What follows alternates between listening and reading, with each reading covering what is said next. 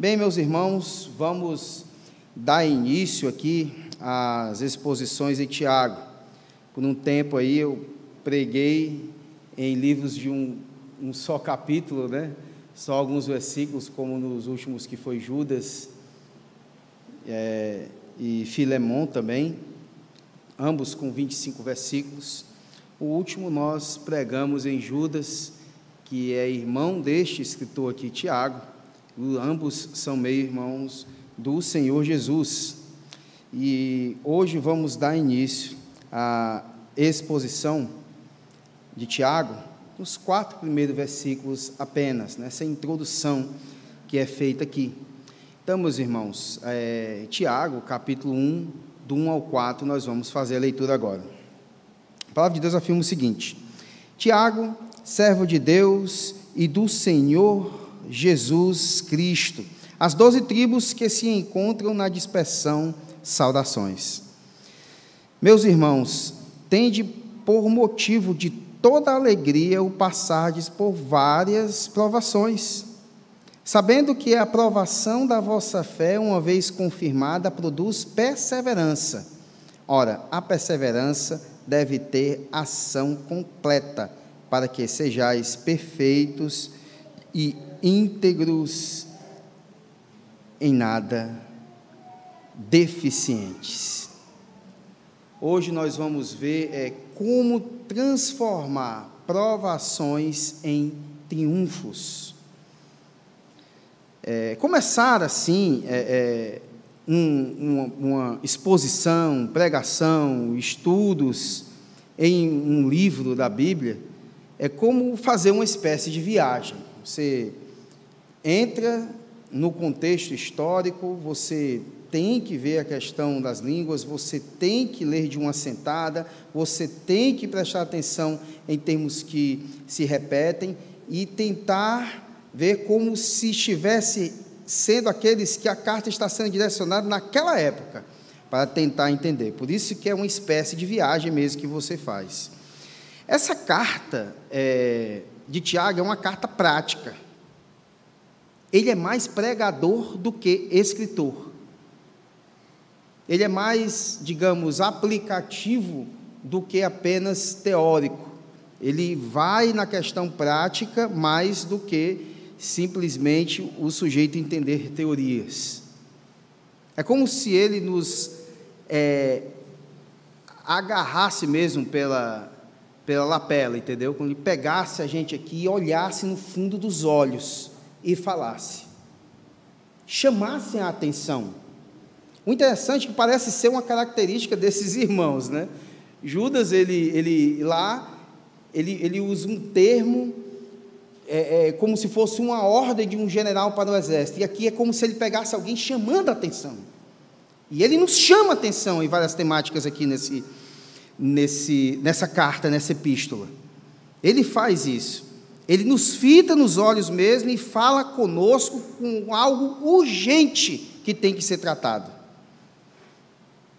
Tema central de Tiago, podemos dizer assim: o nascimento, o crescimento e a maturidade do cristão. Essa questão da maturidade do cristão vai aí desde o versículo 26 do 1 até o final. E é algo urgente, algo a ser chamado a atenção para todo cristão, essa questão da maturidade.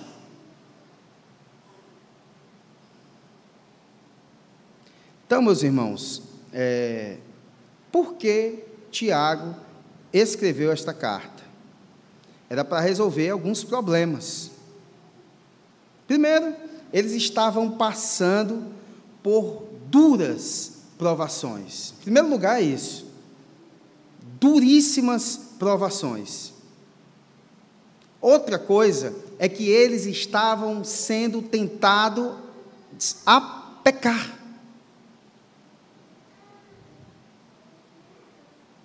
Alguns crentes estavam sendo humilhados pelos mais ricos, enquanto outros estavam sendo até roubados, extorquidos por ricos esses problemas sociais em que são reclamados pela, pelo pessoal, digamos, da esquerda, sempre aconteceu, meus irmãos. Sempre aconteceu. Às vezes a gente vê em alguns seriados de época, filmes de época, aquela família bem direitinha, bem humilde, cristã, mas existiam aqueles ricos que faziam mal aos criados, aos escravos, aos empregados e aos mais pobres também. Aqui também era um problema para eles.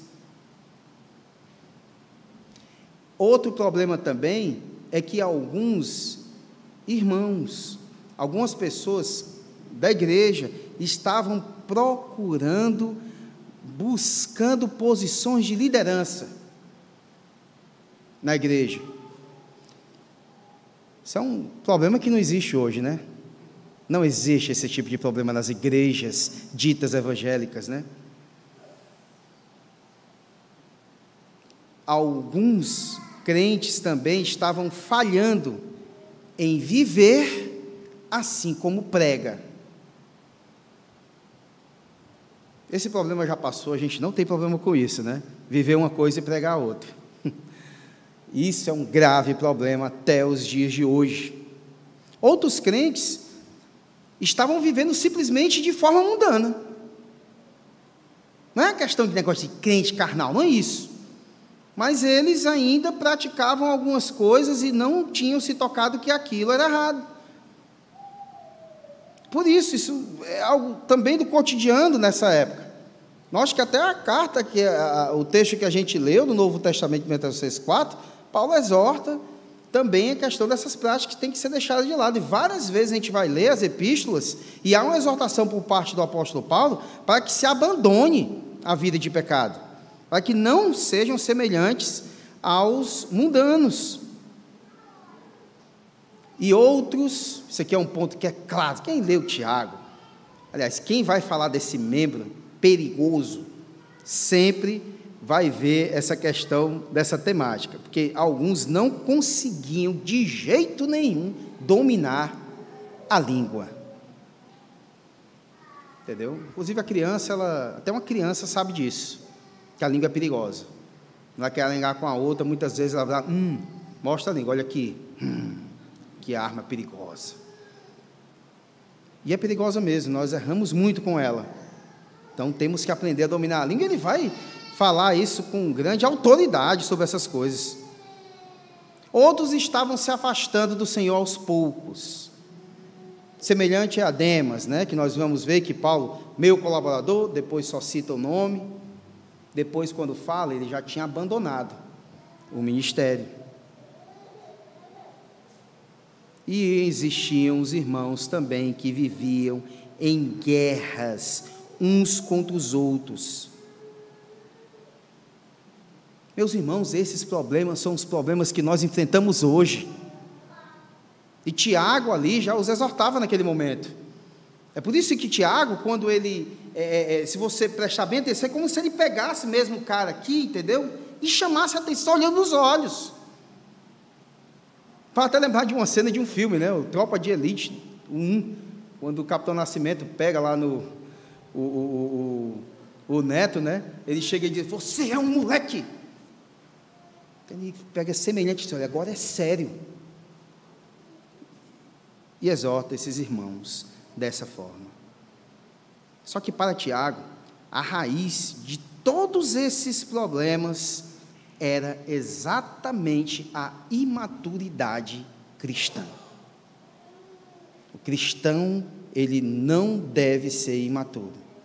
É até compreensível aqueles que são os neófitos mesmo, aqueles primeiros meses na fé. Mas aqueles que têm muitos anos na fé, meus irmãos, e aqueles principalmente que mais são experimentados e conhecedores da Escritura, essa imaturidade é, seria inaceitável. Então, meus irmãos, nós temos três pontos centrais aqui da mensagem de hoje. A primeira seria é, transformados em um povo especial. transformados de incrédulos em servo de Cristo, um povo especial. O outro ponto seria transformados em um povo, mas não tem um povo isento de aflições. Não existe. E o terceiro ponto seria transformando tribulações em triunfos. Então, nesse primeiro ponto que nós vamos ver, que é exatamente a respeito do versículo 1, é,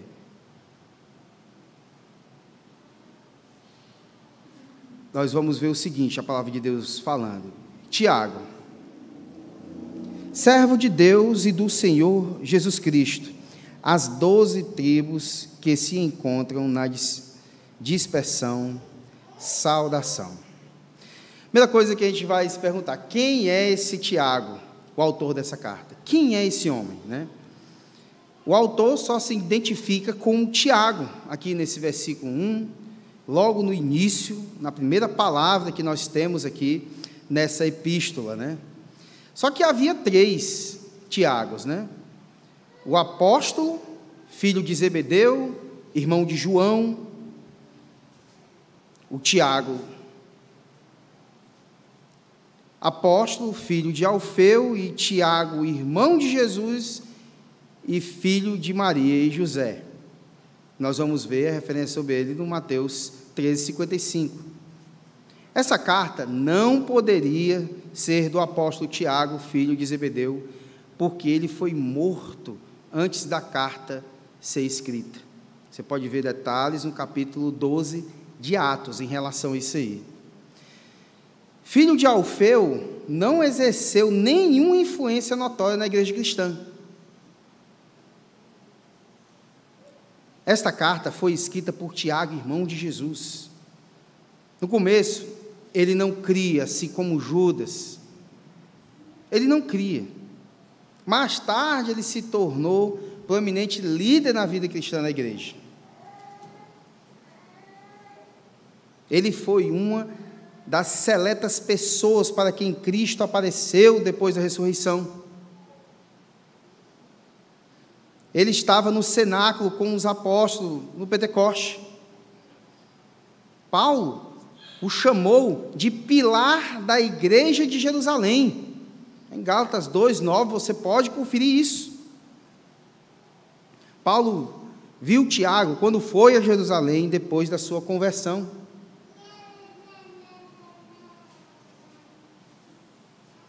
Paulo viu Tiago em sua última viagem missionária em Jerusalém. Pedro saiu da prisão, quando ele saiu da prisão, falou para os seus amigos contarem a Tiago, esse mesmo Tiago. Tiago foi o, o líder importante no concílio de Jerusalém, a gente vai Sempre lembrar disso ali no texto. E Judas, lá no Judas 1, né, no versículo 1 ali, a gente vai ver que ele simplesmente é, fala do seu irmão Tiago. Tiago, a tradição diz que ele foi apedrejado em 62 depois de Cristo pelo Sinédrio. Embora amado pelo povo, Tiago era odiado pela aristocracia sacerdotal que governava a cidade. Então, ele foi morto aí nessa época, nessa data. De incrédulo a crente, de crente a líder, de líder a servo de Cristo. Ele não se apresenta como irmão do Senhor, mas como servo. Ele é um homem humilde ele se apresenta como servo. Assim como o apóstolo Paulo, assim como os escritores bíblicos, assim como os apóstolos, ele não tem aquele, aquela é, simplesmente jactância por ser alguém de posição na igreja.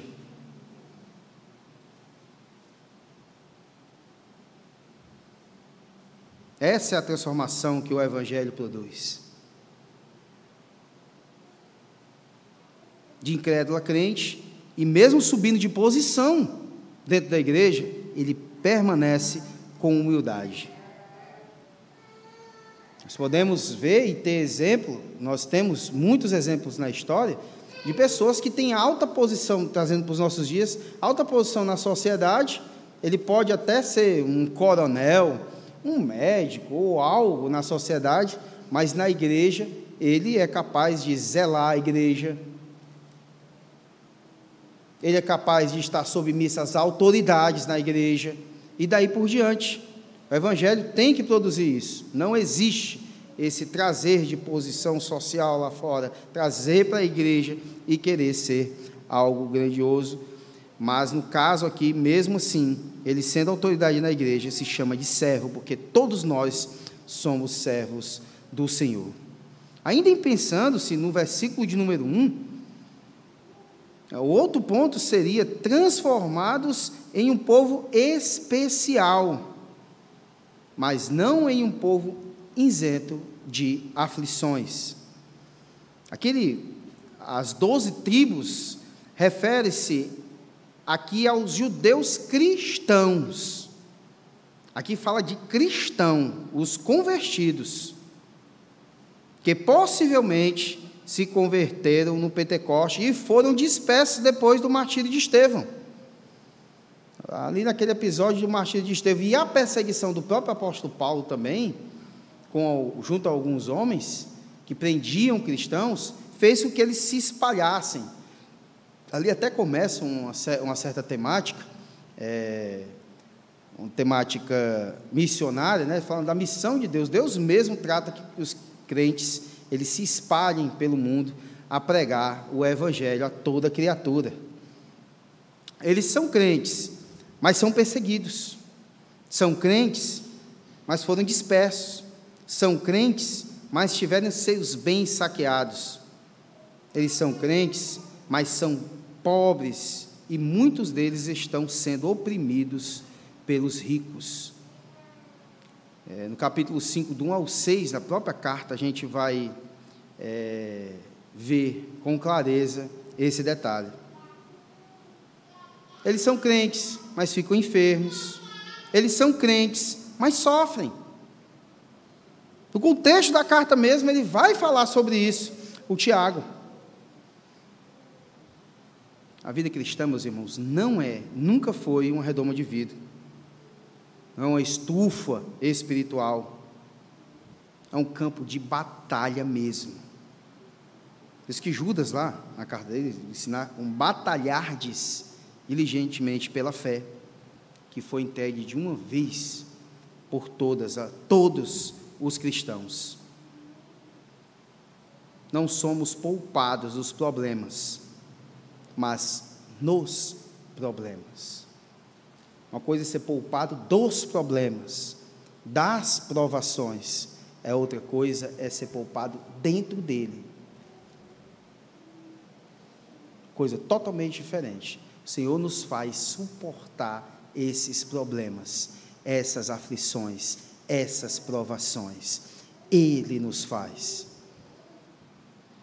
Porque nós pensamos apenas em alguns momentos históricos específicos como de Daniel na cova dos leões, como também da fornalha.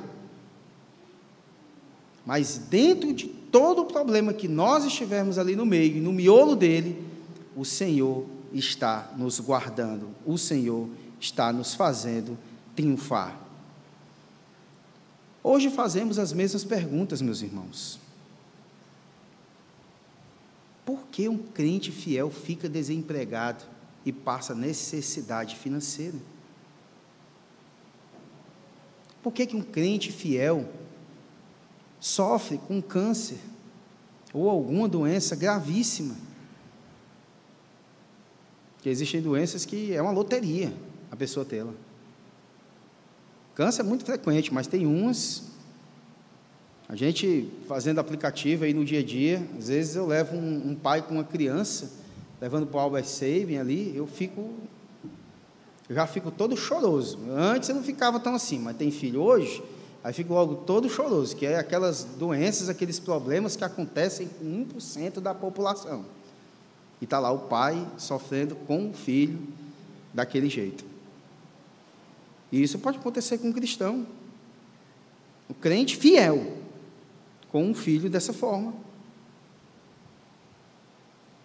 Por que, que o cristão, o crente fiel, ele passa por provações amargas?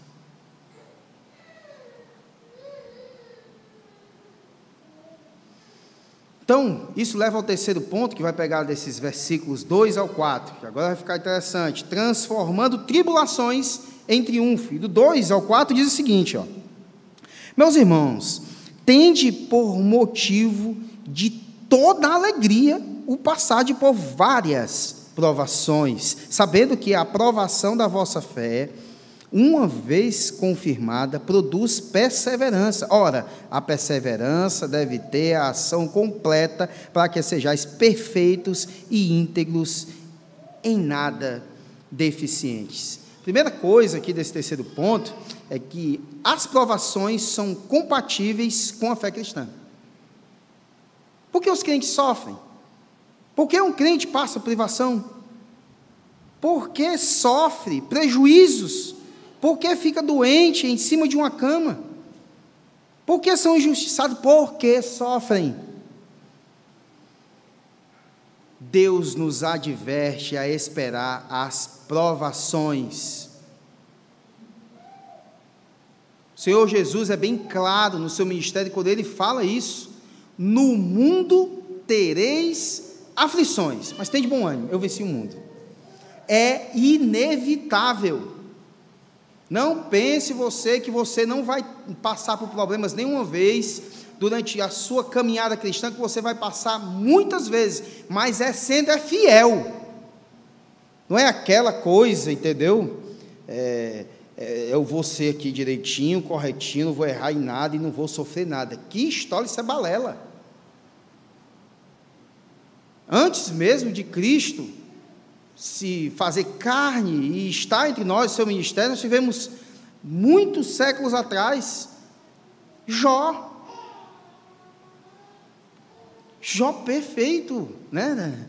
Aquela coisa perfeitinha, sacrifício pelos filhos, homem íntegro e reto. E quem disse isso não foi eu e nem você, lendo o texto, simplesmente.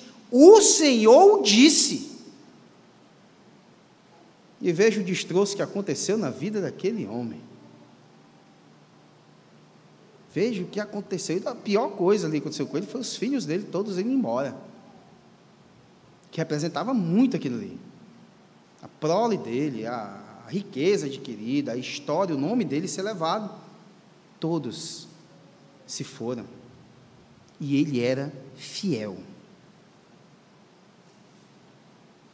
O apóstolo Paulo, ele chega a dizer o seguinte: através de muitas tribulações nos importa entrar no reino de Deus. Ou todo aquele que quiser viver piedosamente será perseguido.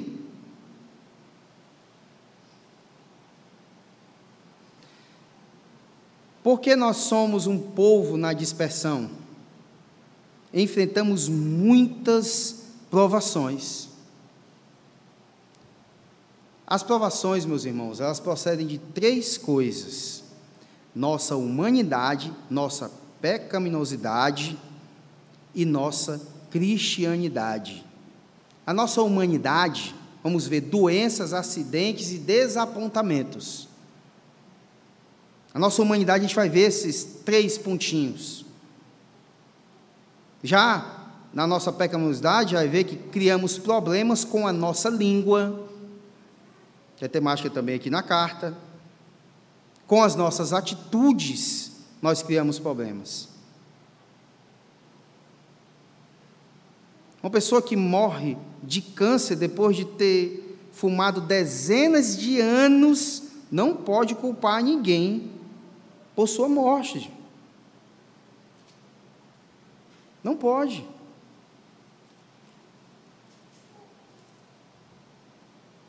Quando fala da nossa cristianidade, eu vou dizer, meus irmãos, muitas das tribulações que enfrentamos por sermos cristãos, pois somos pois somos cristãos e sendo cristãos, Satanás, o mundo, a própria carne lutam contra nós. Eles nos odeiam. Existem coisas que são incríveis. Se você for ver o ódio que se tem porque agora um ministro do STF aí é um pastor. Meu Deus. Sei quantos aqui participam de grupos de debate, alguma coisa assim política. É incrível o ódio que se tem. O cara podia ser tudo, mas ele é cristão, é um problema. Agora o STF não presta. Porque tem um medonça lá, pastor e ministro. Já pensou? Então você, meu irmão, saiba de uma coisa: você é odiado em todo lugar. Por mais que tenha um bonzinho ali, fazendo seu amigo, aquela coisa toda, ele não lhe ama. Que é capaz de lhe amar é o irmão. É o povo de Deus. Outra coisa é que as provações são variadas. E aqui vem um detalhe, que a palavra várias, que é poiquilos no grego, esta palavra significa de diversas cores ou seja, é multicolorido.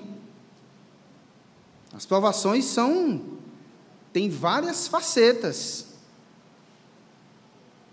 Existem provações de todo, todos os tipos. Deus tece todas essas provações e faz um lindo e perfeito mosaico. É, é eu, eu não lembro o nome do escritor que, que falou sobre essa questão de espécie de tapeceiro, que o Stênio Massos, por sua vez, pegou esse trecho que é muito semelhante à letra da música dele, muito parecido, praticamente ele parafraseou. Se o Márcio estiver vendo isso aqui, ele pode até falar comigo, mas ele fez isso. Eu sei porque eu vi o trecho do livro. É, a música Tapeceiro fala né, dessa, dessas maneiras que Deus trata, tapeceira, aquela coisa toda. Então as provações aqui são da mesma forma. Ele faz do mesmo jeito o nosso Deus. Ele com todas as cores faz uma espécie de mosaico, porque todas as coisas cooperam para o bem daqueles que amam a Deus. E quando você conhece a lei de Deus e você ama a lei de Deus, você ama a lei de Cristo, é esse é o que ama, você ama, aí você vai ser provado. Não é o que geralmente o mundo diz, sendo bonzinho, sendo certinho, não vai acontecer provações, ao contrário. Esse é o que me ama, o Senhor Jesus diz. Então, todas as coisas, todos os acontecimentos, tudo o que acontece, coisas que nós julgamos ser ruins, coisas que nós julgamos ser boas, tristes, alegres, todas elas estão cooperando para o nosso bem. para o nosso bem. Para cada cor de provação existe a graça suficiente de Deus para nos sustentar. A graça de Deus é multiforme. Há provações fáceis e existem provações difíceis. Há provas que são maiores do que nossas forças. E aí está o Espírito Santo de Deus a nos fortalecer o braço. Há provas onde ficamos sozinhos, como Jesus nos Getsemane. Quem não se sentiu assim ainda? Quem não ficou dessa maneira? Você não ficou? Aguarde os próximos capítulos, meus irmãos. Deus, Ele sabe o que está fazendo em nossa vida. Ele é como um pintor mesmo. Está esculpindo em nós a beleza de Jesus. É, Joel Bick, ele, em uma pregação, ele fala que o cristão é como um, um, um diamante bruto. Mas aí o Senhor vai esculpindo esse diamante até ele ficar do jeito que ele quer. E ele quer nos fazer ficar exatamente igual a Cristo. Temos que ser reconhecidos como servos do Senhor, esculpidos de uma forma que vejam aquele modelo e digam é um cristão, um pequeno Cristo ali.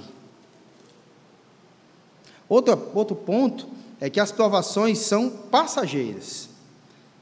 Essas provações, meus irmãos, não duram a vida inteira. Não duram. Ninguém aguenta uma viagem inteira de turbulência. Aqui quem já viajou de avião, né?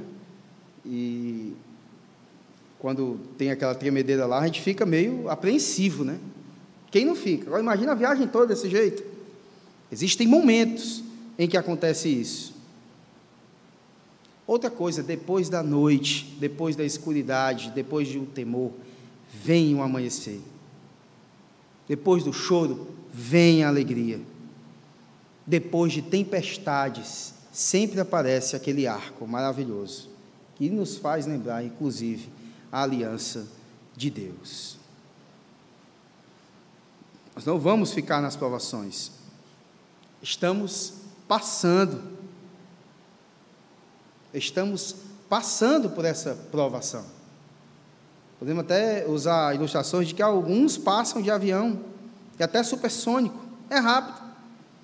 Outros, mais terreno, mas com uma espécie de trem-bala, rápido também. Outros, com uma espécie de automóvel. Já outros de bicicleta, outros andando, outros engateando, mas todos passam por ela, pelas provações. Não existe ninguém isento disso. No mundo tereis aflições. Outra coisa é que as aflições sempre foram e são pedagógicas. Uma coisa que nós sabemos. Um, nas provações da vida, nossa fé é testada para mostrar a, genu, a genuína salvação que temos. Quando passa por provação, não é para provar para Deus algo ou para alguém, é para provar para nós mesmos que somos do Senhor e somos eleitos. Versículo 3 diz: sabendo que a aprovação da vossa fé, uma vez confirmada, produz perseverança. Quando Deus chamou Abraão para viver pela fé, ele o testou com o fim de aumentar a sua fé, e não para reduzi-la, diminuí-la ou acabar com ela. Deus nos prova sempre para produzir o melhor em nós. Já Satanás não nos tenta para fazer o pior em nós. As provas da fé provam que, de fato, nascemos de novo, meus irmãos. As provações da nossa fé, outro ponto, trabalham por nós e não contra nós, visto que ela produz o quê? Perseverança. Deus está no controle da nossa vida, tudo tem um propósito. O apóstolo Paulo diz o seguinte: sabemos que todas as coisas cooperam para o bem daqueles que amam a Deus. A nossa leve e momentânea tribulação produz em nós eterno peso de glória. Nunca um apóstolo, nunca alguém vai dizer, entre os escritores bíblicos, que o momento de provação é para a ruína, mas sim que é para o nosso bem. Efésios capítulo 2, do, do 8 ao 10, Paulo diz que Deus trabalha por nós, em nós e através de nós. Ele trabalhou em Abraão, José, Moisés, antes de trabalhar através dele ele trabalha em você e depois trabalha através de você, através de nós. Outra coisa, na história da igreja, quando nós vamos vendo o desenrolar, a igreja sempre se fortalece quando ela é perseguida. Quando está tudo bem, a igreja relaxa. Então, ou está sofrendo perseguição, ou você está passando provação, a sua questão individual, seja igreja enquanto corpo, ou seja questão individual, você, sua família, saiba que isso o torna mais forte. Lembra que Paulo fala? É quando estou fraco que estou forte. A perseverança também visa nos levar à maturidade. Paulo diz em Romanos 5, do 3 ao 5, que as tribulações são pedagógicas, levam-nos à maturidade. A palavra aqui, ripomone, significa paciência com as circunstâncias, ou seja, coragem, perseverança em face do sofrimento e dificuldade, meus irmãos.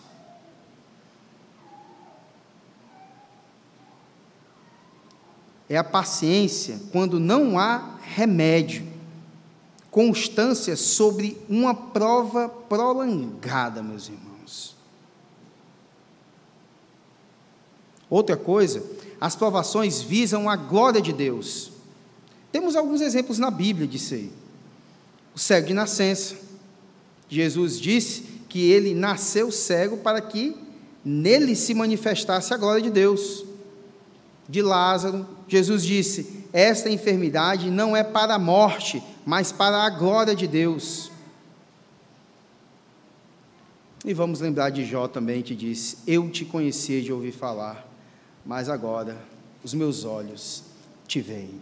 Então, meus irmãos, as provações, as lutas e os sofrimentos que nós passamos é algo para nos aumentar o nível da fé. A tentativa é de nos colocar em outro patamar na fé. Não é para ficar da mesma forma ou para nos derrubar. Quem procura fazer isso é o diabo. Então, vamos aqui a algumas perguntas finais sobre isso. Qual deve ser a atitude com que vamos enfrentar as provações na vida? Tiago ele responde quando diz: tende por motivo de toda alegria, meus irmãos. É, tem que ter felicidade. Em vez de murmurar, de reclamar, de ficar amargo, de enfiar-se numa caverna, devemos nos alegrar intensamente. Não sei como ele não usou aqui o Macários, o bem-aventurado o alegri, alegríssimo, alguém felicíssimo aqui. Mas é mais ou menos isso que ele está dizendo aqui. Se alegre quando passar por tribulações. E ele fala de várias, várias provações. Não são poucas, são muitos tipos. Problemas sociais aconteciam aqui. Outra coisa, essa alegria é confiança segura na soberania de Deus. De que está no controle de tudo, Ele sabe o que está fazendo e sabe para onde está nos levando. O Senhor está nos sustentando com a palavra do seu poder. versículo de número 3, do capítulo 1 de Hebreus, fala que o Senhor Jesus nos sustenta, nos controla e governa tudo e para a sua glória. Então, meus irmãos, que o Senhor nos abençoe e nos faça suportar essas provações para a glória dele mesmo, em nome de Jesus. Amém, irmãos? Vamos fechar nossos olhos e orar nesse momento. Deus, obrigado por tua palavra, obrigado, ó Pai amado, por tua instrução. Que o Senhor Jesus teu Santo Espírito, ó Senhor, tu que nos guie em tudo, e que possamos suportar com alegria as várias tribulações que passamos. Enquanto corpo teu, ó Senhor, igreja, muitos de nós têm provações específicas, outros até muitas sobre uma pessoa só. Mas o fato é que tu, ó Pai, tem nos sustentado. E nós temos o bom ânimo, porque tu venceu o mundo. Tu venceu na cruz por nós. E tu nos escolheu em número exato e para a tua glória, em nome de Jesus.